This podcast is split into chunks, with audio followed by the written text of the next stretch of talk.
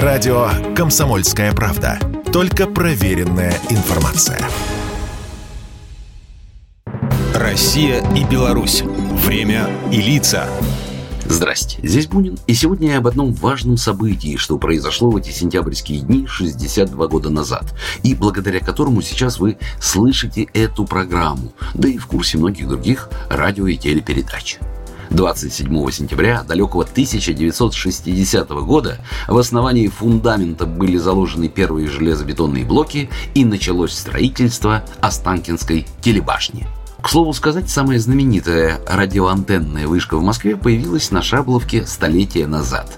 С изящной ажурной башни инженера Владимира Шухова первой трансляцией радиопередач Московской радиотелеграфной станции стал концерт русской музыки с участием Надежды Обуховой и Бориса Евлахова – Мощность дугового генератора на башне составляла 100 киловатт, а дальность сигнала 10 тысяч километров. Это было намного мощнее радиостанций Парижа, Нью-Йорка и Берлина.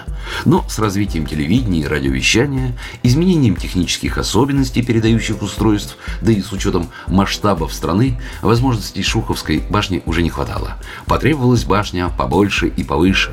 И в середине 50-х появился проект Московской фабрики телевизионных программ – многопрограммного телецентра с 15-20 студиями, передающей станцией и башней антенной высотой 500 метров, которая обеспечила бы уверенный прием за пределами московского региона. За основу взяли конструкцию советского ученого и одного из основоположников космонавтики Юрия Кондратюка, автора нереализованного проекта Крымской ветряной электростанции на горе Айпетри. Кондратюк тогда задумал бетонную конструкцию ветроэлектростанции тонкой и полой, а ее прочность должны были обеспечить стальные канаты под напряжением.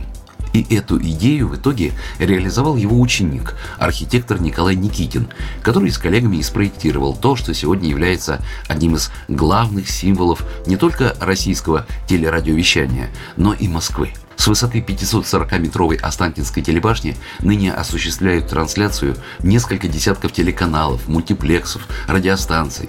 Свою историю имеет и главная телебашня Беларуси в Минске. Она практически ровесница Останкинской, хотя внешне больше, наверное, напоминает Шуховскую – Здешний телецентр ведет цветные передачи 1974 года. Ее высота 178 метров, ну и так, для общего развития.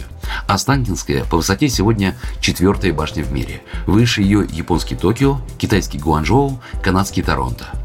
Сегодня часто такие башни не только выполняют технические функции, но и служат украшением городов. Но в любом случае главное предназначение телебашен – доставлять телевизионный и радиосигнал, с чем они прекрасно справляются. Программа произведена по заказу телерадиовещательной организации Союзного государства. Россия и Беларусь. Время и лица.